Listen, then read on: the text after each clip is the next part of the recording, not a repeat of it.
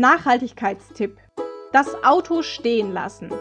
Ein Beitrag auf hundsinn.com vom 17. Juni 2019. Etwa 60 Prozent aller Emissionen des EU-weiten Verkehrs werden durch Pkw verursacht.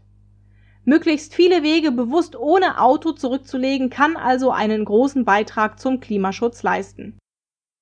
Zum Vergleich, selbst Schwerlaster und leichte Nutzfahrzeuge kommen zusammen nur auf einen Anteil von 38 Prozent.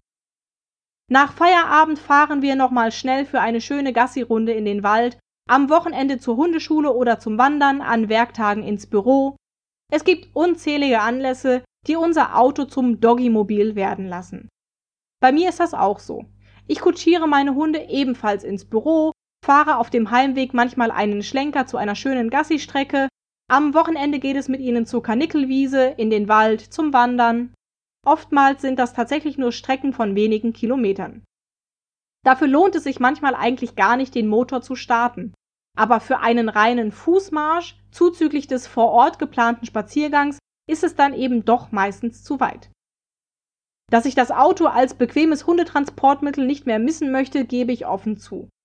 Gerade das Leben auf dem Land wird dadurch ungemein vereinfacht. Es ist für mich doch schwer vorstellbar, mit zwei Hunden plus meinem üblichen Bürogepäck jeden Tag morgens und abends den Arbeitsweg mit öffentlichen Verkehrsmitteln zurückzulegen.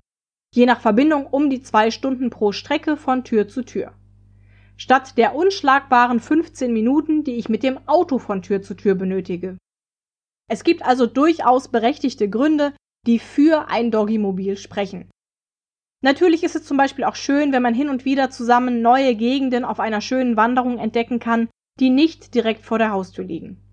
Gemeinsame Abenteuer stärken die Mensch-Hund-Beziehung, schenken unsicheren Hunden Selbstbewusstsein und tragen außerdem bei Mensch und Hund zum allgemeinen Wohlbefinden bei.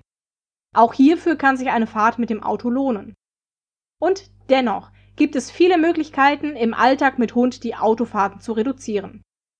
Auf kürzeren Strecken das Fahrrad nutzen, zum Beispiel mit einem Hundeanhänger, Körbchen für kleine Hunde oder Lastenrad für größere Hunde oder insbesondere in der Stadt auf öffentliche Verkehrsmittel ausweichen.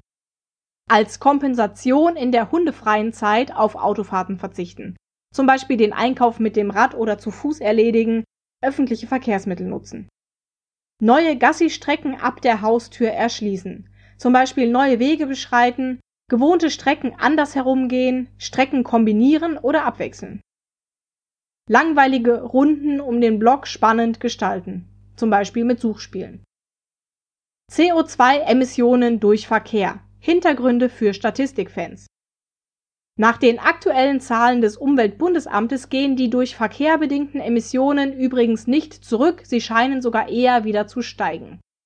Mit deutschlandweit 168 Millionen durch Verkehr verursachten Tonnen CO2-Äquivalent im Jahr 2017 befinden wir uns inzwischen wieder auf dem gleichen Niveau wie in 2004. Da waren es 169 Millionen Tonnen. Und das, obwohl wir in 2009 schon einmal auf einem Tiefswert von nur 153 Millionen Tonnen angekommen waren. Der Gesamtanteil des Verkehrs an den energiebedingten Emissionen Deutschlands liegt bei etwa 20 Prozent. Mehr verursacht nur die Energiewirtschaft, etwa 50 Prozent.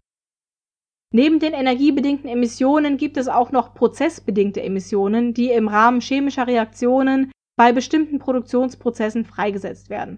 Zum Beispiel Herstellung von Aluminium, Zementklinker, Kalk, Glas, Calciumcarbid, Ammoniak, Soda und Ruß.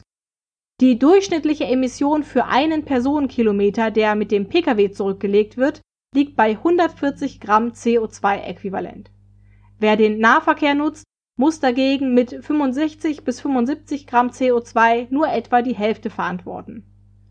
Wer mit dem Fahrrad fährt oder zu Fuß geht, ist dagegen komplett klimaneutral unterwegs.